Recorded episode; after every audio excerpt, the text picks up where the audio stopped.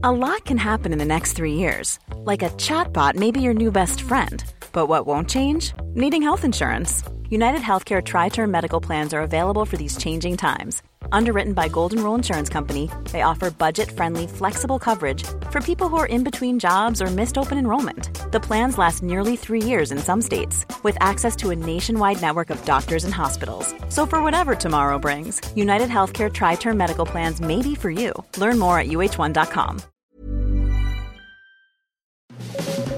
Las claves del mundo. El contexto internacional en Podcast OM.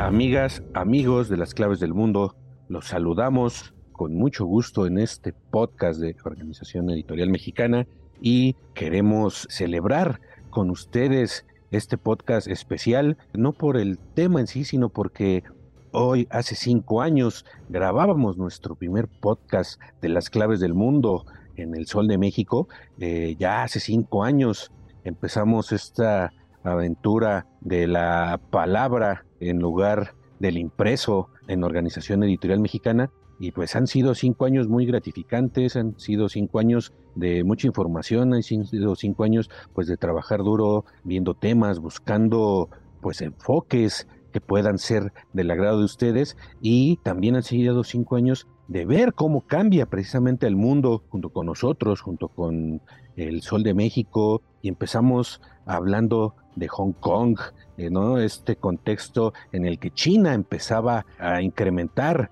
su guerra con Estados Unidos y también su dominio. Xi Jinping empezaba a ejercer con mano de hierro el dominio de China sobre sus territorios y así empezábamos esta aventura que nos ha llevado a temas muy interesantes. Yair, ¿cómo estás? Como siempre y desde hace cinco años es un gusto compartir contigo los micrófonos de las claves del mundo. Hola Víctor, hola a todos nuestros escuchas. Claro, cinco años muy gratos de que iniciamos esta nueva etapa de, grabación de, de podcasts, más allá de también ser eh, editor y coeditor de la sección de Mundo, este reto que ya se extendió cinco años y que nos ha dejado eh, grandes experiencias, ha ampliado nuestros conocimientos también y sobre todo agradecer a todos nuestros escuchas que nos han seguido fielmente en estos cinco años, que se han mantenido informados de todos los temas, todo el contexto internacional,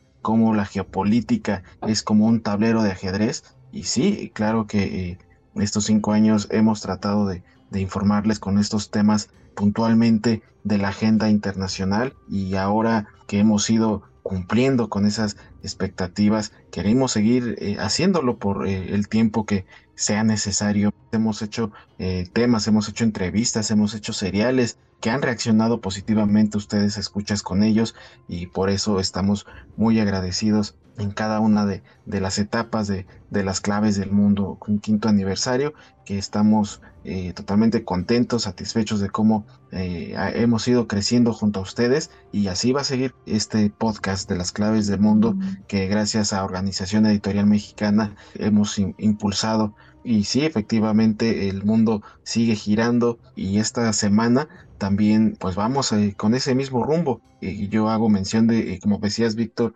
hace rato, de que abrimos nuestra primera emisión con una crisis severa que se extendió por un año, que incluso en el segundo aniversario, coincidentemente se volvió a extender el tema que fue las protestas en Hong Kong y justamente cinco años después eh, hablar de también de manifestaciones es también de darnos cuenta de cómo se mueve el mundo y cómo se está girando geopolíticamente, políticamente, socialmente también. Es el caso de Wagner y es lo que nos vamos a enfocar en esta emisión, Víctor. Así es, Jair. Muchas gracias a todos por estos cinco años pues de estar moviendo al mundo y analizando y si bien como dices tenemos nuestro serial de los complotistas de teorías de la conspiración que esos son pues dignos de escucharse en cualquier momento hicimos seriales sobre la historia de las monarquías y hicimos eh, un serial eh, que en particular a mí me causó mucha satisfacción sobre la cuestión de los mercenarios, la historia de los mercenarios, de los ejércitos privados en el mundo y que ahora viene a colación también pues por el surgimiento de esta crisis en Rusia sobre el grupo Wagner, ¿no? Pero como bien decía ayer, pues sí, esta semana que termina nos estalla, tenemos preparado hablar sobre qué está detrás de la rebelión de Wagner, pero pues está caliente hasta, hasta el fin de este fin de semana que grabamos este podcast, ya eran cinco días consecutivos de manifestaciones en Francia de ya cientos de detenidos, ya iban por más de mil detenidos después de la muerte de un joven de 17 años a manos de la policía en un control de tráfico. Esto pues ha llevado a, a muchos hablar pues de que si esto puede ser el comienzo de una guerra civil o una guerra étnica en Francia, sobre todo la ultraderecha antimigrante habla de eso y pide mano dura sobre los jóvenes y sobre todo los jóvenes de barrios pobres de los suburbios de París y de otras ciudades francesas, porque pues eh, sobre todo ahí en estos suburbios de clase trabajadores donde hierve eh, la ira contra la violencia policial y también contra el racismo, ya que este adolescente era de origen marroquí, descendiente del norte de África, y después de que eh, no se quiso detener en un control de tráfico, la policía, le, uno de los policías que estaban en el lugar le disparan. En un principio dijo que fue en defensa propia porque los intentó atropellar, pero los videos lo desmiente totalmente. Ya después pide perdón, está siendo arrestado, pero los disturbios hasta el fin de este podcast pues no cesaban en Francia y estaba otra vez poniendo en jaque al gobierno de Macron, ¿no? Y también estaba eh, pues bajo, eh, estaba en entredicho una, una, una ley que se fue aprobada en 2017 para que a raíz de los últimos atentados terroristas en Francia, pues muchos miembros de la sociedad y políticos le exigían al gobierno eh, activar esta ley para que los policías tuvieran más manga ancha a la hora de detener a automovilistas en las calles y poder disparar cuando se vieran en peligro su seguridad. Pero pues, a raíz de esto ha habido, después de la aprobación de esa ley, se han visto multiplicarse por seis, hasta por seis, el número de personas muertas a tiros en sus autos allá en Francia. Tan solo el año pasado, 13 personas fueron asesinadas a tiros en sus vehículos, que es un récord, y esto pues ha provocado la furia por el legado de racismo policial que las autoridades a menudo se niegan a reconocer, si bien no son, no son frecuentes los tiroteos y los tiroteos policiales, sobre todo como por ejemplo en Estados Unidos, sí el historial de racismo de la policía allá en Francia es muy grande y es lo que está encendiendo en este momento la furia. Es uno de nuestros de los temas importantes, pero eh, hoy nos queremos enfocar a qué está pasando también en el otro gran conflicto que pasó hace un poco más de una semana, pero que sigue teniendo repercusiones muy fuertes en Rusia y afuera de Rusia, ¿no? Esta rebelión fallida del líder del grupo Wagner y su ejército mercenarios, eh, Yevgeny Prigozhin, esta pues narrativa por un lado de Rusia de que no pasa nada, de que fue exitosamente abortado este intento de rebelión o de asonada, y por el otro lado los medios occidentales hablando primero de un golpe de Estado y después de que el poder de Putin va en declive y de que está en peligro y de ahí surgen muchas preguntas sobre este grupo y si realmente cuáles fueron los motivos. Realmente fue motivos de una crítica de Prigozhin, del líder de Wagner, hacia la invasión eh, a Ucrania que está teniendo problemas y hacia la cúpula militar, o fue una cuestión de negocios, porque Wagner tiene muchos negocios, como ya lo hemos visto en otros eh, podcasts que hemos hablado sobre Wagner, tiene muchos negocios en el extranjero. Entonces, ¿qué pasó ahí y cuáles son los protagonistas de esta rebelión, Yair? Eso es lo que vamos a ver en este episodio. Sí, así es, Víctor, un tema que está desequilibrando en estos momentos la guerra en pone entredicho el futuro, el conflicto en Ucrania debido a esta crisis que está enfrentando Vladimir Putin con esta desestabilización del grupo Wagner. Eh, anteriormente Wagner era uno de los principales frentes eh, de guerra en el conflicto. Lo vimos que era el protagonista de la ofensiva en Bakhmut, donde después de varias semanas lograron la victoria y se hicieron de esta localidad que tanto, tantas trabas puso el ejército ucraniano y durante todo este conflicto y su avance hubo bastantes roces con las Fuerzas Armadas eh, rusas. Prigozhin siempre estuvo criticando a los ministros de defensa y al del Estado Mayor del Ejército, debido a que no entregaban eh, los recursos necesarios, los recursos militares de armamento eh, para seguir solventando su ofensiva, eh, los criticaba e incluso los hacía responsable de la muerte de algunos de sus milicianos y cada rato denunciaba ante Putin esta operación que le estaba costando bastantes hombres a Wagner, que le estaba costando tiempo y también retrasaba bastante el avance de, Rusia en Ucrania. Putin nunca le respondió directamente a Prigozhin, pero él siempre siguió eh, avanzando en sus críticas. Ya el roce con estos eh, ministros de, defensa y, de Estado Mayor ya eran eh, evidentes y la gota que derramó el vaso fue la denuncia que hizo Prigozhin cuando habló de que la Fuerza Aérea de Rusia bombardeó algunos puntos de Wagner eh, dentro de Ucrania, en, el este, donde tenían una de sus bases, y mató, según Prigozhin en ese, en ese momento hablaba de que mató a cerca de mil miembros de Wagner. Y eso fue la gota que derramó el vaso para que eh, iniciara esta rebelión. En un principio, eh, hablaba de una rebelión contra el ministro de Defensa y contra el, del Estado eh, Mayor. Nunca mencionó a Vladimir Putin, nunca mencionó un golpe de Estado contra el gobierno ruso. Sí hablaba de tratar de, buscar las cabezas de estos dos militares que prácticamente ya eran los enemigos públicos de Wagner. Es así que inician esta rebelión, empiezan a avanzar y, se internan en territorios rusos, ingresan a esta localidad fronteriza de Rostov con una facilidad que también aquí habla eh, de, la debilidad de la eh, de defensa que hay en, los pueblos fronterizos entre Ucrania y Rusia, sí es una realidad de que la frontera es precisamente con las localidades prorrusas del Donbass, pero aún así refleja la debilidad en las fronteras, porque si recordamos semanas antes también una eh, contraofensiva de milicianos pro-ucranianos ingresaron con cierta facilidad también en otra localidad fronteriza y ahora en esta situación de Rostov también se vio la, la misma situación, se veían imágenes en redes sociales del ingreso de Wagner, donde eh, pasaban puntos de control militares en donde no pasaba eh, absolutamente nada, los dejaban pasar con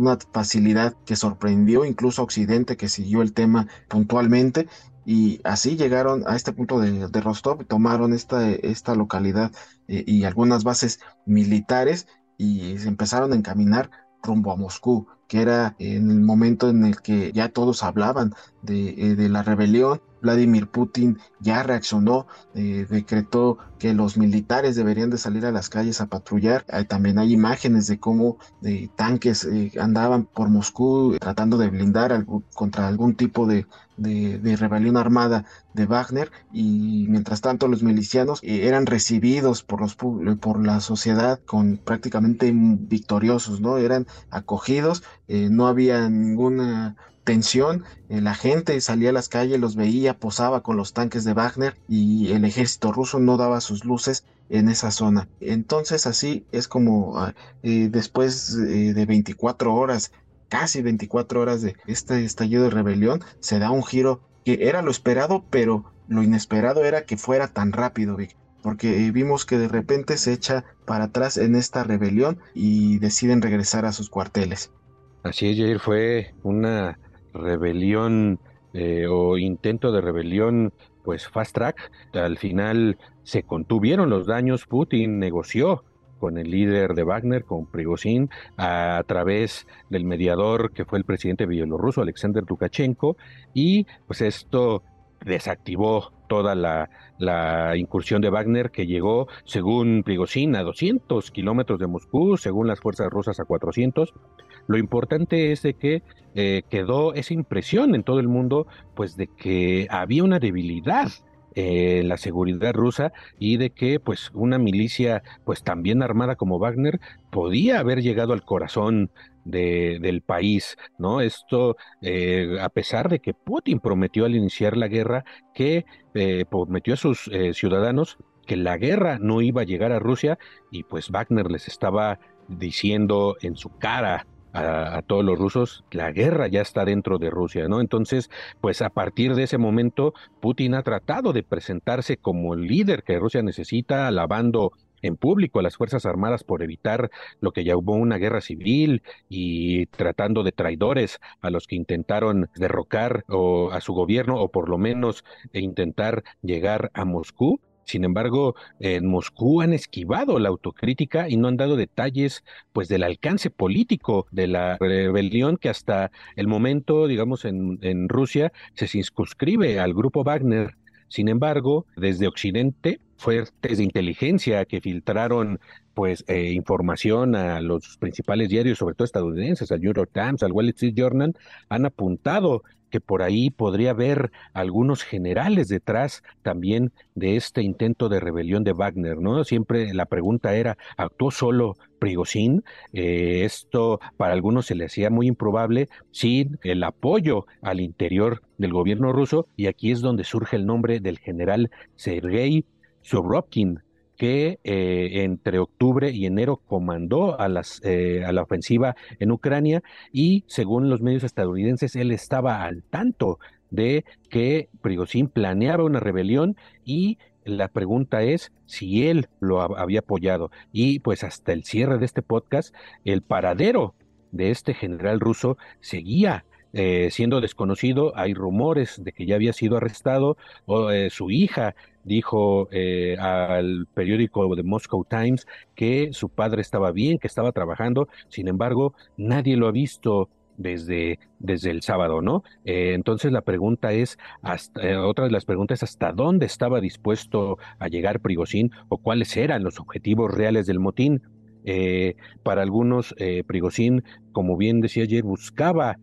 acabar con la cúpula eh, militar rusa que para él pues engaña a Putin, es corrupta, se roba dinero y ha eh, tenido un manejo desastroso de la guerra en Ucrania, ¿no? Entonces, por otro lado, pues sí, eh, este general Surkovin está en este momento en el ojo del huracán. También el Financial Times, este periódico inglés, asegura que está detenido en el centro de reclusión de Lofertovo allá eh, en Rusia y otros que dicen que no está en la cárcel, que está solo aislado en una casa de seguridad. Esto según también varios blogueros rusos eh, en redes sociales. Eh, hay varios blogueros oficialistas que discuten la guerra en Ucrania, que son muy, digamos que tienen mucha autoridad para hablar, que tienen muchas fuentes para decir esto, ¿no? Entonces, de pronto eh, este Sergei Subrokin de haber eh, de de, lo, de ser apodado el Armagedón por ser un héroe de guerra en Rusia, ahora es sospechoso de la rebelión allá en Wagner, ¿no? Y también surgen informaciones de que eh, antes de la rebelión, Wagner ya había sido informado que debía abandonar la operación militar especial. También esa es otra actualmente de las teorías que dicen que Prigozhin decidió es, este, sublevarse porque ya se veía lo que está pasando actualmente, que Putin se está adueñando de Wagner, les, los, está eh, eh, obligando, como advirtió a Prigozhin y a todos los eh, militares que se sublevaron, o se integran al ejército ruso o se van exiliados a Bielorrusia. Y ahora estamos viendo cómo el gobierno ruso está moviendo todas sus piezas para realmente quitarle el poder total al grupo Wagner, sobre todo no solo en Ucrania y dentro de Rusia, sino también en el extranjero, principalmente en África y en Medio Oriente, donde pues tiene eh, Prigozhin una fuente de millonarios ingresos, Jair. Sí, eh, África se ha convertido en, la mina para eh, Rusia y, literalmente porque de ahí están explotando las principales zonas mineras de, oro en todo el país, sobre todo en República Centroafricana, en Mali, eh, es los principales países donde opera, pero sabemos que tiene elementos también en otros países como en Sudán, como en República Democrática del Congo y una lista amplia que también se extiende a otras partes de Medio Oriente como Libia, como Siria, pero eh, en el tema eh, de África, el futuro que enfrenta ahora tanto Wagner como Rusia también es una de las grandes incógnitas porque eh, se habla de que, de que Rusia ya está pidiendo eh, la extracción de, Wagner de algunos puntos como Siria, pero por otro lado en África hablan de que pueden seguir sus operaciones en República Centroafricana, en Mali, y entonces aquí el, el punto es de quién se va a quedar con la mayor parte del pastel también porque eh, en estos eh, puntos donde prácticamente los negocios de, de, Wagner dependen totalmente de esta extracción minera, muchos de estos recursos que incluso eh, se habla de que están ayudando a financiar la guerra en Ucrania puedan quedar detenidos, puedan quedar varados. Entonces hay que ver cómo se reparten el pastel de África, sobre todo en esta situación de de que Rusia está tratando de apropiarse eh, de, Wagner y también ver qué es lo que pasa en otros puntos eh, como Siria, donde en esta guerra civil que ya se extendió por más de 10 años, Wagner ha tenido un frente amplio eh, considerable en el que ahora le puede costar el retroceso que había mantenido Rusia en este territorio de Medio Oriente. Y otros puntos también como Libia, que también hay este, un conflicto armado también puede representar una pérdida de los intereses para Rusia, pero todo va a depender de los acuerdos que hayan llegado por debajo de la mesa, esos acuerdos que no se dieron a conocer públicamente eh, y que tuvieron que haberle beneficiado bastante a Prigozhin para haber permitido que su rebelión se, acabara en menos de 24 horas y hay que ver cómo va a continuar esto. Y bueno, y así ponemos eh, fin a, este, a esta emisión justo en este quinto aniversario, esperando que haya sido de su agrado y nosotros los esperamos la próxima semana con un episodio nuevo de las claves del mundo. Muchas gracias Víctor, no solo, no solo por esta emisión, sino también por estos cinco años de estar compartiendo este podcast contigo. Muchas gracias Vic. Gracias Jair y pues gracias a todos por seguir escuchando las claves del mundo. Nos eh, seguimos escuchando la próxima semana. También agradezco la puntual producción de nuestra productora, valga la redundancia, Natalia Castañeda. Muchas gracias también por estarnos acompañando en esta aventura de las claves del mundo. Y a ustedes los invitamos a que nos sigan escuchando cada lunes un episodio nuevo de este podcast favorito del contexto internacional en las principales plataformas de podcast como Spotify, Google Podcast, Apple Podcast, Amazon Music, Deezer y Acast. También nos pueden escribir para sugerencias, dudas, preguntas respecto a los temas de la agenda internacional y a través de nuestros canales de contacto, nuestra cuenta de Twitter arroba el sol de guion bajo México y nuestro correo electrónico podcast arroba mx. Muchísimas gracias y hasta el próximo lunes.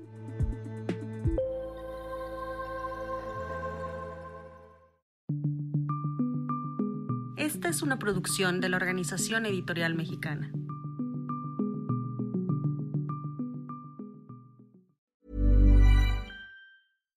If you're looking for plump lips that last, you need to know about Juvederm lip fillers. With Juvederm Volbella XC and Juvederm Ultra XC, your lip look, whether it's subtle or bold, can last up to one full year with optimal treatment and no additional maintenance. Find a licensed specialist and see if it's right for you at Juvederm.com today. That's J U V E D E R M.com. Add fullness to lips in adults over 21 with Juvederm Volbella XC or Juvederm Ultra XC. Do not use if you have severe allergies or a history of severe allergic reactions, or if you're allergic to lidocaine or the proteins used in Juvederm. Tell your doctor if you have a history of scarring or taking medicines that decrease the body's immune response or that can prolong bleeding. Common side effects include injection site redness, swelling, pain, tenderness, firmness, lumps, bumps, bruising, discoloration, or itching. As with all fillers, there's a rare risk of unintentional injection into a blood vessel, which can cause vision abnormalities, blindness, stroke, temporary scabs, or scarring. For full important safety information, visit juvederm.com.